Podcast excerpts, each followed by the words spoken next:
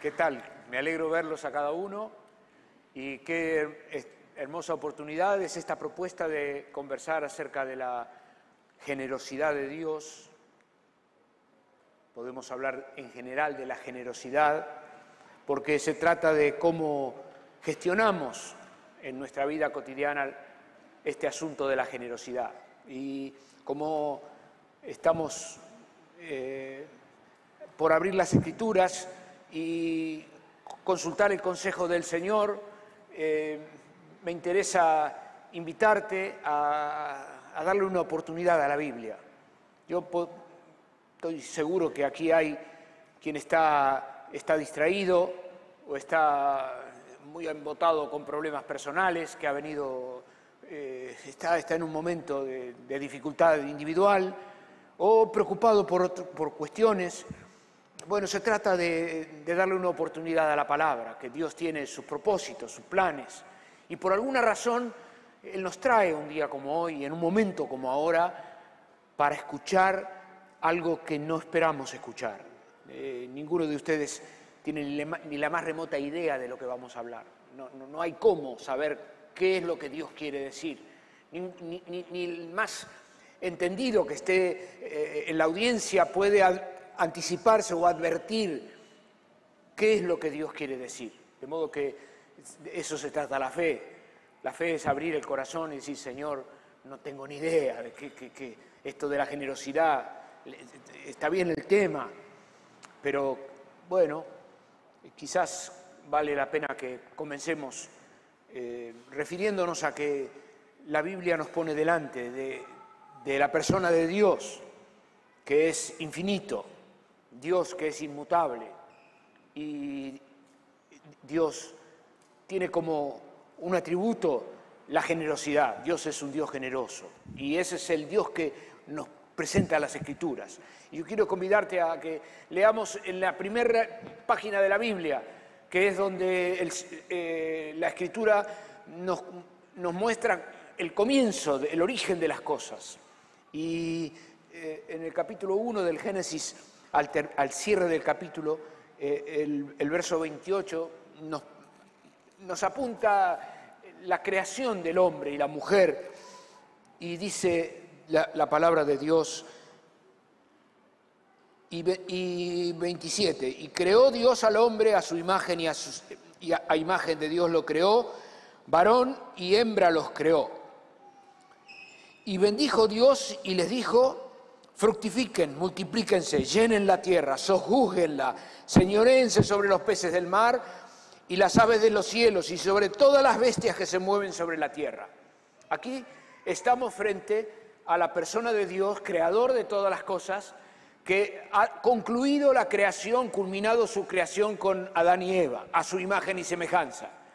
Y Dios expresa su generosidad a la creación y le dice, usen, válganse, sojuzguen, multiplíquense, disfrútensela.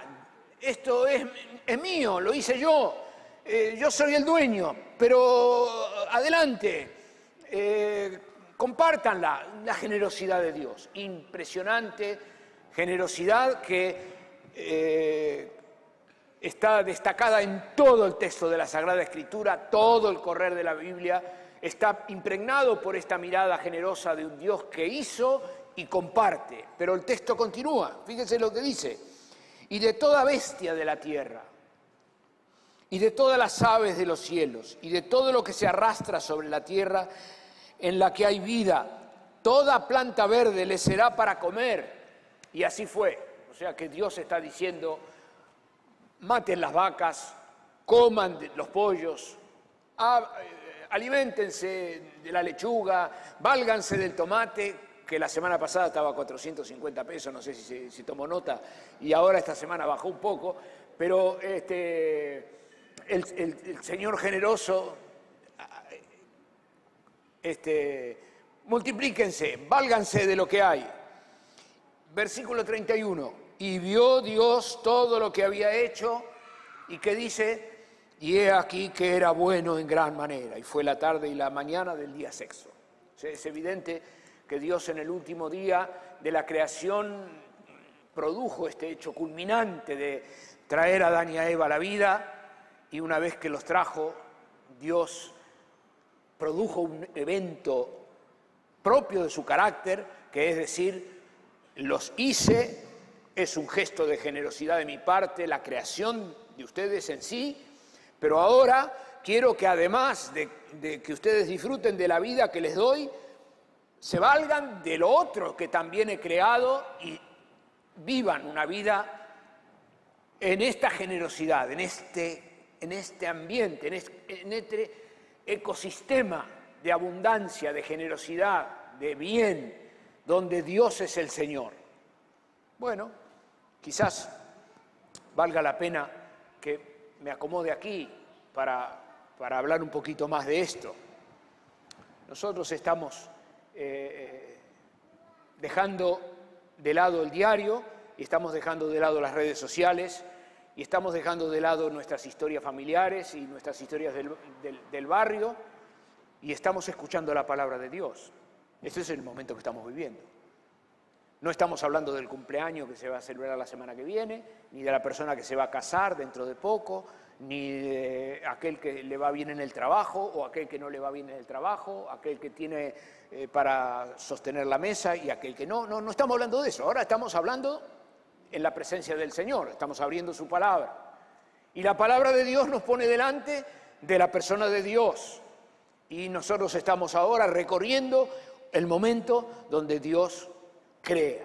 Y el hecho creador es un acto de la generosidad de un Dios exuberante que, de, suyo provoca bellezas extraordinarias que la ciencia estudia todavía y que el hombre admira y visita y repasa todavía, porque nos quedamos perplejos delante de, los detalles y también delante de las inmensidades de lo que Dios ha hecho.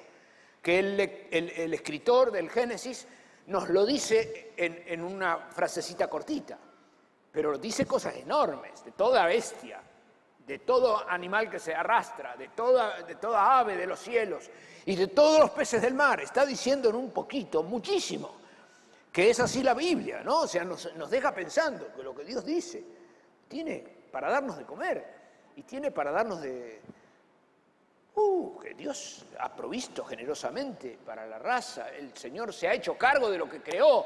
Dios ha creado una, una raza y Dios le dijo al hombre y a la mujer, tengan hijos y tengan familias y sojuzguen la tierra y úsenla y válganse de ella. Y también les dice en el mismo momento que yo les tengo preparado cómo van a comer. Hay animales y hay, hay, hay, hay, hay, hay. Entonces el creador del universo está expresando en este primer capítulo del Génesis su inconmensurable generosidad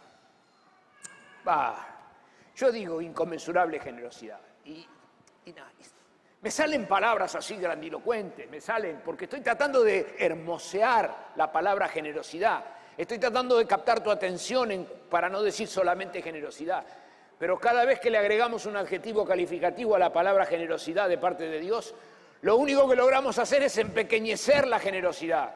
Porque Dios es eterno, es infinito, no hay cómo calificar con palabra humana la belleza de lo que Dios es. Dios simplemente es generoso y la generosidad que Dios representa es una generosidad eterna, es una generosidad infinita, es una generosidad inmutable, es una generosidad incuestionable, porque es la generosidad del soberano que ha decidido ser generoso, ha decidido el soberano mostrarse generoso, Dios es generoso. Bueno, bueno, bueno, bueno. Vamos bien, vamos bien. Es un temón, estamos frente a un temón. Yo no sé quién está siguiendo hasta ahora, pero le doy un momento de recreo para que se disperse y se distraiga y que, en un momento seguimos. Porque yo mientras me voy a cambiar de silla. Vamos. ¿Listo? Ya está, ya le di el recreo, no hay más. Bueno, ¿qué pasó? ¿Qué pasó? ¿Qué pasó?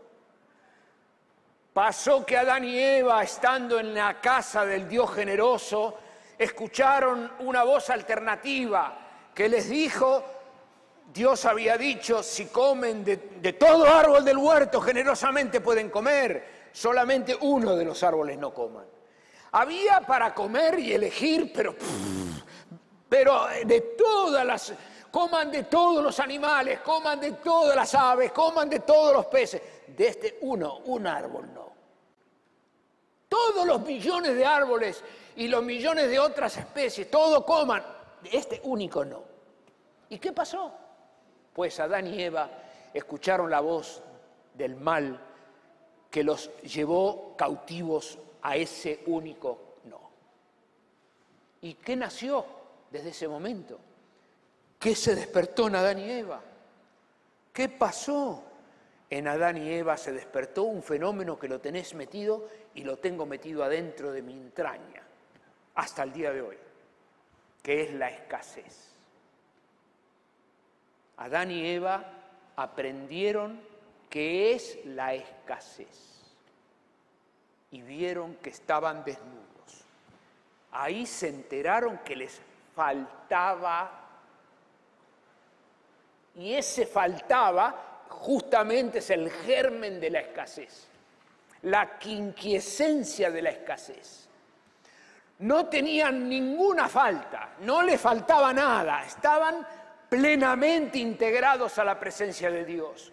Dios era el Señor del universo que les había ofrecido todo su bien, todo su dar, todo. Adán y Eva vivían desnudos en una expresión de sinceridad intelectual, de sinceridad psicológica, de transparencia afectiva, en, una, en un clima de entrega amorosa, en un, clima de lealtad, eh, de lealtad de compañerismo, en una entrega de, en, una, en un clima de, de coexistencia, de cooperación, de, de, mutua, de mutuo entendimiento pleno, desnudos, completamente. ¿Cuántos años vivieron así? No sabemos. No, hasta que un día Adán y Eva obedecieron la voz del, mal y cuando ellos comieron del árbol que Dios les dijo, del único árbol, entre los miles que había, uno, fueron a ese. ¿Y qué pasó? Y Adán y Eva conocieron lo que es la escasez. Me falta. Se hicieron delantales de, higuera, de hojas de higuera, por la escasez. Bueno, esto de la escasez parece como que fuera una palabra menor, ¿no? Estoy diciendo algo, escasez, no, no, no es ninguna cosa menor. Cualquier contador público que esté aquí, o administrador de empresas, o gerente de alguna empresa, de una corporación, que esté en contacto con el marketing, o que cualquiera, sabe perfectamente qué es la ley de la escasez. La ley de la escasez se estudia en la universidad.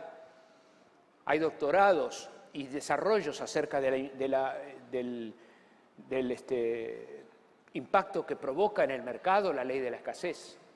Todo el mercado, lo que conocemos por mercado, está armado en base a la ley de la escasez, que deriva en la ley de la oferta y la demanda. La ley de la oferta y la demanda tiene su razón de ser en la escasez, porque si no hubiera escasez, no habría precio si hubiese tantos tomates como para que todas las ciudadanos puedan tener la cantidad de tomates, no habría precio, el tomate estaría regalado en la verdulería. ¿De dónde surge el precio? ¿Por qué sube el precio? ¿Por qué baja el precio? Por la escasez, por la ley de la oferta y la demanda. ¿Y qué más trae consigo esto? Y trae consigo la codicia. Ay, ay, ay, un asunto. La codicia. ¿Qué es la codicia? La codicia es producto de la escasez. Es una hija hermana, una derivada de la escasez, la codicia. La codicia. La codicia es un, un habitante del mundo que nadie lo ve. Come con nosotros en casa, desayuna en casa, no nos damos cuenta, la codicia no se nota. Si estuviésemos frente a alguien que mata, nos encontraríamos con alguien que ha hecho un, acto externo de matar a alguien.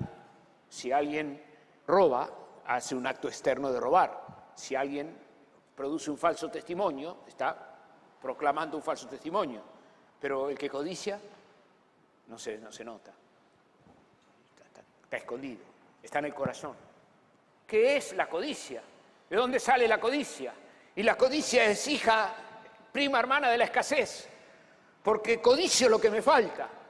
Y lo que creo que me importa, y me importa, me importa, me importa, me importa, me enciendo en la codicia. ¿Y la codicia qué es? Y la codicia es el motor del mercado, porque si la gente no deseara productos, si no hay una necesidad, se la creamos vía la publicidad.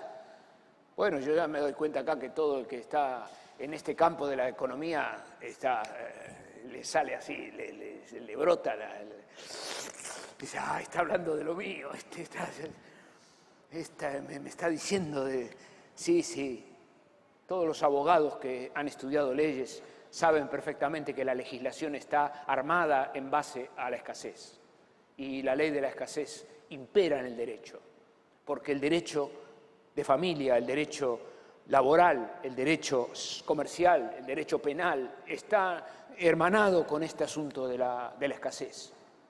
La sociedad está totalmente permeada por el asunto de la escasez.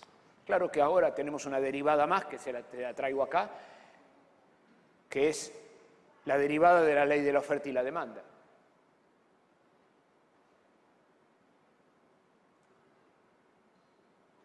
Y también está la derivada de la libertad de mercado. Porque la libertad de mercado impera en este sector del, mundo. Hay otro sector del mundo que no tiene libertad de mercado. Pero que no tenga libertad de mercado no quiere decir que no haya codicia o que no haya escasez. Nada más que se gestiona distinto. No hay sistema en este mundo, comunismo o capitalismo, que haya resuelto el dilema que estamos planteando en esta mañana. Ni el comunismo ni el capitalismo ha respondido al problema esencial del corazón humano que tiene que ver con esta falta, con esta escasez.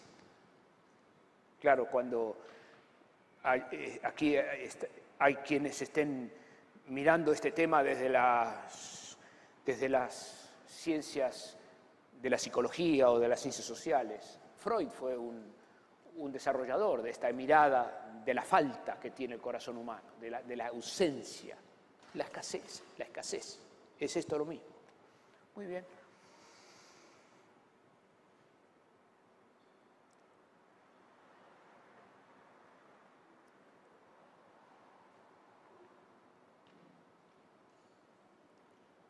No fue el momento que te doy para que te puedas distraer.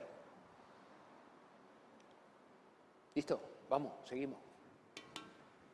Resulta que Dios, a pesar de que el hombre fue vacunado con esta mirada de escasez,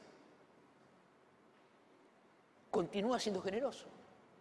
Porque que el hombre se haya transformado en un espíritu escaso no mueve la inmutabilidad del Dios generoso. Y Dios continúa siendo generoso. Toda la historia de la Biblia está regada por gestos de generosidad, iniciativas generosas de parte de Dios. Lo llamó Abraham un día. Abraham estaba en Ur de los Caldeos y Dios lo llamó a Abraham y le dijo, deja tu tierra, tu parentela, vení a la tierra que yo te voy a, llevar. Y Dios le pidió a Abraham que abandonara todas sus comodidades y salga respondiendo al llamado que Dios le hacía y Dios lo llamó a Abraham y, apeló a su fe, a su confianza en el Dios generoso. Y Abraham dice la palabra que dejó a su tierra, se llevó a su sobrino Lot y arrancó. Y Dios le hizo una promesa a Abraham. Abraham, en medio de un caos generado por una sociedad que piensa en la escasez, yo voy a hacer de tu familia bendición, vos vas a ser bendito y en tu simiente serán benditas todas las familias de la tierra. Hay un clima feo, se ha esparcido una mirada de la escasez, de la codicia, de lo mío, pero igualmente voy a bendecir a las generaciones que vienen en tu simiente, de tu, de tu entraña, en las generaciones próximas. Va a venir bendición para todas las familias de la tierra. ¿Qué pasó? Un contraste tremendo. Mientras que el, pueblo está viviendo de sus derivadas de, escasez, de idolatría, de lejanía de Dios, Dios está abriendo el corazón de su cofre, saca otra vez, saca bendición. Bueno, esto de que Dios saca bendición se verifica con Noé, se verifica, no me voy a acordar ahora, pero se verifica con el pueblo de Israel cuando lo ve al pueblo de Israel sometido en Egipto. ¿Y qué hace Dios? El pueblo de Israel está en Egipto. ¿Y qué hace? Lo saca de Egipto. ¿Cómo? Lo saca generosamente, diez plagas, muestra quién es Dios. Moisés saca al, pueblo con mano fuerte. ¿Mano fuerte de quién? Mano fuerte de Dios. Y salen al desierto. Caminan por el desierto. El pueblo otra vez vuelve a qué? A mostrar lo que tiene en el corazón. ¿Qué tiene? Escasez. Tiene codicia. Tiene egoísmo y tiene desobediencia. ¿Y qué hace Dios? Dios bendice a su pueblo una y otra vez. Cada vez que el pueblo se arrepintió y volvió a pedirle perdón, Dios lo, libertó, lo, sacó adelante.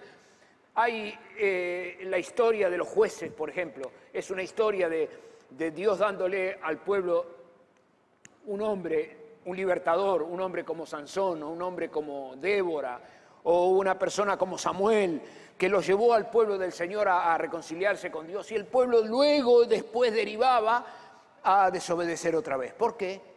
Y porque, porque confiamos en que Dios es bueno. Porque confiamos en que Dios es bueno, que Dios es generoso. Y esa generosidad de parte de Dios la malusamos y eh, valiéndonos en la generosidad de Dios, desobedecemos su voz y desatendemos, en lugar de esforzarnos por vivir en el ambiente, hay en nuestro corazón una simiente de pecado que nos lleva de continuo a pensar en términos de escasez. Y bueno, esto es lo que pasa, lo que ha pasado toda la historia, toda la Biblia es esta historia, toda, toda la escritura es así. Un día vino el Señor Jesús y el Señor Jesús vino, justamente vino, a presentar una, una excelente noticia de parte de Dios. Y el mensaje que viene a predicar es que Dios no vino al mundo a condenarlo mediante el Señor Jesús, sino que el Señor Jesús vino para que el mundo sea salvo por Él. Salvo, salvo de qué? Salvo de esto. Salvo de la esclavitud, de la escasez, de la mentalidad escasa, de la mentalidad de una persona que tiene miedo que le va a faltar, del avaro, de la mentalidad del avaro, que quiere juntar, juntar, juntar, juntar, juntar, juntar, no sabe para qué junta, pero junta. Y no sabe para qué, pero tiene temor, quiere para el día de mañana, no tiene ni idea para qué. Bueno, el Señor Jesús contó la historia, la, historia de aquel rico que, que dijo, uh, tuve una cosecha terrible, no sé dónde guardar los granos que... generosidad cero Cero, qué generosidad. Destruiré mis graneros y los edificaré mayores. A ver si me entendés. Generosidad no, voy a pensar en la necesidad de otro, no, voy a destruir mis graneros y los edificaré mayores. Y una vez que tenga los graneros grandes y haya entrado toda la cosecha, le voy a decir a mi alma, generosidad para pensar en otro, cero, que no. Le voy a decir a mi alma, alma, muchos bienes tienes aparejados para muchos años, esto es el pensamiento de la escasez. Muchos bienes tienes aparejados para muchos años. Tengo una cuenta bancaria así, un ahorro tal, un trabajo cual. Tengo esto, tengo aquello, tengo lo demás allá. Es la cultura que compartimos. Quien tiene, más tiene, y el que más tiene, más tiene. De modo que hoy estamos compartiendo un tiempo de la historia en guerra, en guerra, en guerra. La guerra es un emergente del, del momento que estamos viviendo. Nosotros compartimos años donde 53 familias, 56 familias, 60 familias del mundo reúnen el capital que hace falta poner en el otro platillo de la balanza 3 mil millones de personas para compensarlo. Ese es el nivel de desigualdad social que compartimos en este mundo. La cultura, la sociedad ha llegado a tal extremo de, aberrante de imponer esta ley de la escasez para someter y sujuzgar y, someter en nombre del capitalismo, someter en nombre del comunismo, someter en nombre de una religión o, en nombre de un Dios. Lo cierto es que vivimos en una cultura que va sometiendo, sometiendo, sometiendo el hombre por el hombre, el hombre por el hombre, el hombre por el hombre, hasta extremos escandalosos. Bueno, ¿qué dijo el Señor al que edificó los graneros y los edificó mayores? Necio, esta noche vienen a pedir tu alma y lo que has guardado para quién será. Lo que el Señor Jesús le dijo a ese hombre es, necio, porque hay valores, hay miradas que no se recortan a esta vida presente. La Biblia no mira cómo estás viviendo hoy en cuanto a la escasez, no. La Biblia no mira nuestro, nuestro corto plazo en cuanto a que tengo o no tengo, voy, no. La Biblia mira a nuestra vida como un corto caminar en la tierra para un largo vivir en la eternidad. Estamos preparándonos para estar eternamente en la eternidad, en la presencia del Dios generoso o en su ausencia, eternamente. Es en la presencia del Dios generoso o en su ausencia, eternamente.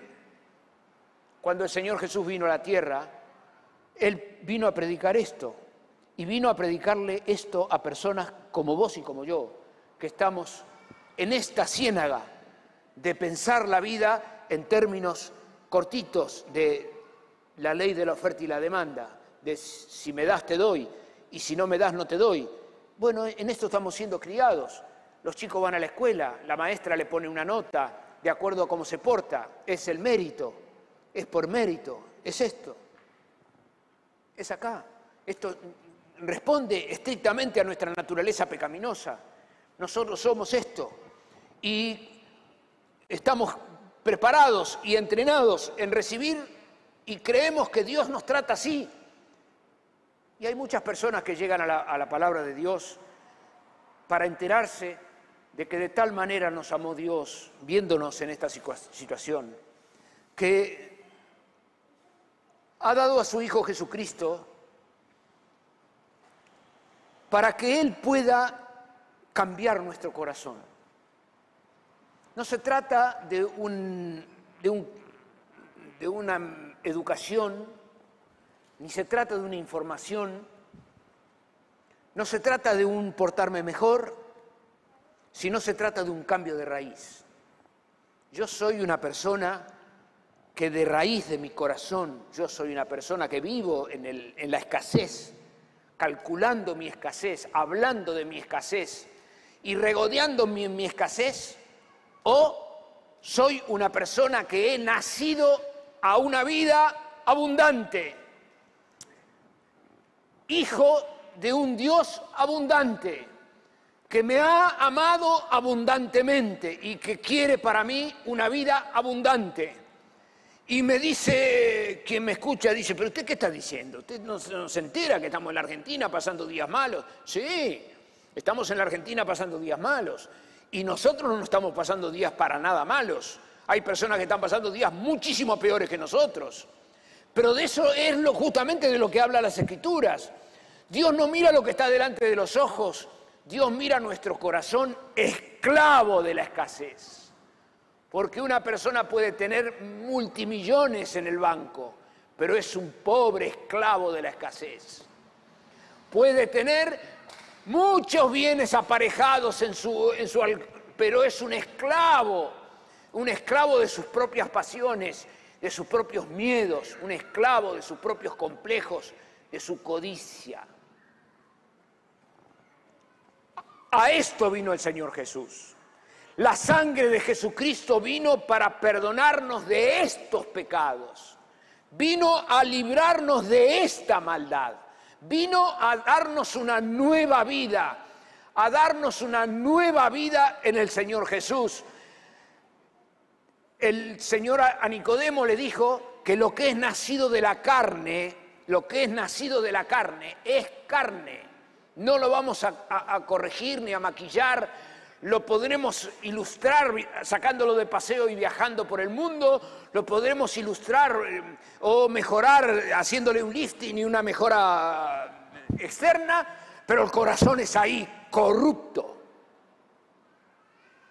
Y Jesús que dice, arrepiéntanse, arrepiéntanse y reconozcan su necesidad espiritual, porque el que reconoce su necesidad, de Él es el reino de los cielos. Él puede nacer de nuevo a una vida nueva que viene del Espíritu Santo. Es una vida que nace por el Espíritu Santo. No es una vida que nace de papá y mamá, sino que es una vida que Dios provee por su espíritu que mora en nuestro corazón. Quien se da cuenta y entiende el mensaje que estoy predicando y, recibe por la fe la obra consumada por el Señor en Jesús en la cruz a su favor, puede pedirle perdón a Dios por esta situación de escasez. Puede pedirle a Dios que lo libre de esto, de donde ha nacido. Querido mío, todos los chicos que están aquí, que veo que hay muchos, todos nacieron aquí. Y cada papá que está aquí tiene por delante la tarea de enseñarle a su hijito y a su hijita a descubrir que tiene un corazón mezquino, un corazón escaso. Y necesita pedirle que el niño entienda, como el adulto necesita entender, que a no ser que nazcamos de nuevo por la obra del Espíritu, nuestra vida está condenada a la miseria, condenada a la miseria, aunque esté llena de dinero, aunque esté llena de dinero, condenada a la miseria, aunque esté llena de dinero. Y esto, en esto quiero ser muy claro con la autoridad que me da la palabra de Dios. Morar en el infierno eterno es ser una persona miserable. andar la vida rumbo a la condenación activa que Dios ha de tener por la eternidad contra los que desobedecen la palabra y rechazan el regalo que Dios ofrece generosamente, es una persona miserable. Es una persona, a, eso me refiero cuando digo una persona miserable. Una persona miserable es alguien que va rumbo a una eternidad abierta sin Dios, desafiando el mensaje que el Señor ha decidido predicar y proclamar por años, años y años y años a los cuales hemos tenido acceso por la gracia de Dios, por la generosidad de Dios. Dios en su generosidad nos sienta un domingo como hoy a escuchar esta palabra con el propósito de que despertemos a la realidad de que efectivamente nuestro corazón está calculando, está negociando, está escaso, está falto necesita un reencuentro con el Señor, necesita nacer a la vida de Dios. Y las escrituras nos dicen que el que nace del Espíritu, bueno, Jesús se paró delante de la multitud aquel día y les dijo, el, que viene a mí y bebe, el que venga a mí y beba, de su interior correrán ríos de agua viva.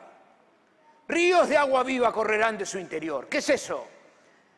Generosidad correrá de su interior. Un cambio de naturaleza, un cambio de cabeza, un cambio de la manera de pensar, una, manera de vivir, un cambio radical. ¿Y qué me va a decir? ¿Que le van a llover billetes del cielo? ¿Qué, qué me está diciendo? No, no, no, no subestime lo que hablo.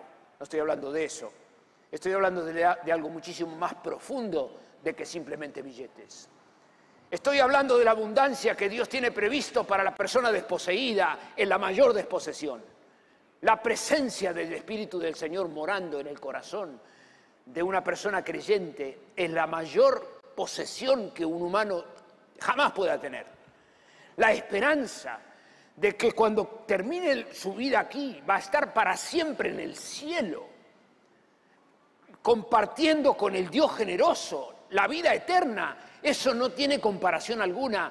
Por más engaño que este mundo corrompido quiera producir en las personas, mostrando el espejito de colores y cambiándole las propuestas todo el tiempo con, tal que la persona esté totalmente distraída y entonces en su distracción se olvide de darse cuenta de que se va al infierno, de que se muere en sus delitos y pecados, que se muere en su realidad de mezquindad, y esta realidad de mezquindad deriva en una eternidad mezquina, lejos de Dios, es una eternidad apartada del amor de Dios, es una eternidad que no tiene nada que ver con, la, con ninguna cosa buena, con ninguna cosa buena. Termino. Estamos tan zambullidos en esta cultura de la oferta y la demanda, de la, tan, tan, tan, que muchos que estamos aquí hoy necesitamos pedirle al Señor que nos ayude a, volver a, a revalorizar nuestra propia manera de pensar. Y cuánto de nuestro cristianismo está impregnado con miradas de de oferta y demanda, de que si me das, cuántos se acercan a la escritura a pedirle a Dios que le dé y yo si Él me da, yo le doy y si me da, me deja de dar. Eso no es no es, no es la generosidad de Dios. Dios nos da primero. Nosotros le amamos a Dios porque Él nos amó primero. Esa es la lógica del reino. Nosotros le amamos a Dios porque Dios nos amó primero. Querido mío, Deseo que el Espíritu del Señor que está aquí tenga misericordia de tu vida y puedas en esta mañana escuchar la voz de Dios y puedas aceptar a Jesucristo de todo corazón, pidiéndole perdón por tus actitudes eh, propias de la codicia, como yo le pido perdón de mis actitudes propias de la codicia, cotidianamente buscando disciplinar mi manera de vivir para poder sostenerme en una actitud generosa, en una mentalidad generosa, en una manera de mirar la vida generosa, en una certeza generosa que Dios ha prometido y va a cumplir, que la promesa que Dios ha hecho se, se llevan adelante, que Dios ha dicho y hará, que Dios es un Dios generoso y no, no, no fallará, porque Dios es generosamente inmutable. Y el justo, la justa, por la fe vivirá. Y a nosotros nos toca caminar al cielo en medio de una generación que se ha alejado de Dios grandemente, que quiere negociar con Dios y, pedirle a Dios condiciones. Y Dios no acepta condiciones de ninguno de nosotros. De tal manera amó Dios al mundo que ha dado a su Hijo unigénito para que todo aquel que en Él cree no se pierda, sino que tenga vida eterna. Que la vida eterna, que es la manifestación primaria de la gracia de Dios, esté en tu casa, ahora al mediodía cuando vas a comer. Porque la vida eterna presente en el matrimonio lo cambia todo. La vida eterna presente en tu manera de pensar lo cambia todo. Cambia la manera de administrar tu tiempo, la manera de administrar tu dinero, la manera de administrar eh, tus oportunidades. Eh, no sé qué pensás, vivir con un tacaño o con una tacaña o vivir con una persona generosa, no sé qué, de qué estamos hablando, con quién querés vivir. Si vos querés ser parte de una comunidad de fe, esquiva, escasa, o preferís compartir tu vida en una comunidad de fe obediente a la Escritura, que Alfie nos leyó recién, cuando Dios le dice a Habacuc, traigan, traigan, traigan lo que tienen analfolí, traigan, disciplínense, traigan, quiebren la codicia, traigan sus diezmos al alfolí. ¿Qué es eso? Traigan economía, sí, pero también tiempo. Traigan, traigan su vida al alfolí. Es su, intención. Traiganla al alfolí. Traigan la orientación general de sus vidas. Traigan sus vidas al alfolí. Al alfolí, ¿qué es el alfolí? El alfolí es la comunidad de fe. Traigan, vénganse, entréguense, traigan y haya abundancia en casa. ¿Abundancia de qué? Abundancia de corazones dispuestos, abundancia de abrazos grandes, abundancia de besos, abundancia de qué? De amor fraternal no fingido, Habrá abundancia de calor, abundancia de, calor de hogar, abundancia de, orejas que escuchan, de, corazones disponibles, de personas que hablan la palabra de Dios. Cuando estamos en la presencia de Dios, necesitamos guardar el recato que corresponde a la, a la inmensidad de su presencia y estar con un corazón dispuesto y no maldecir nuestra propia vida, negándole al Espíritu de Dios la oportunidad de tocar nuestro corazón y de transformarlo de un corazón de piedra en un corazón dispuesto a ser generoso para la gloria de Dios. Que el Señor bendiga ricamente tu vida hoy.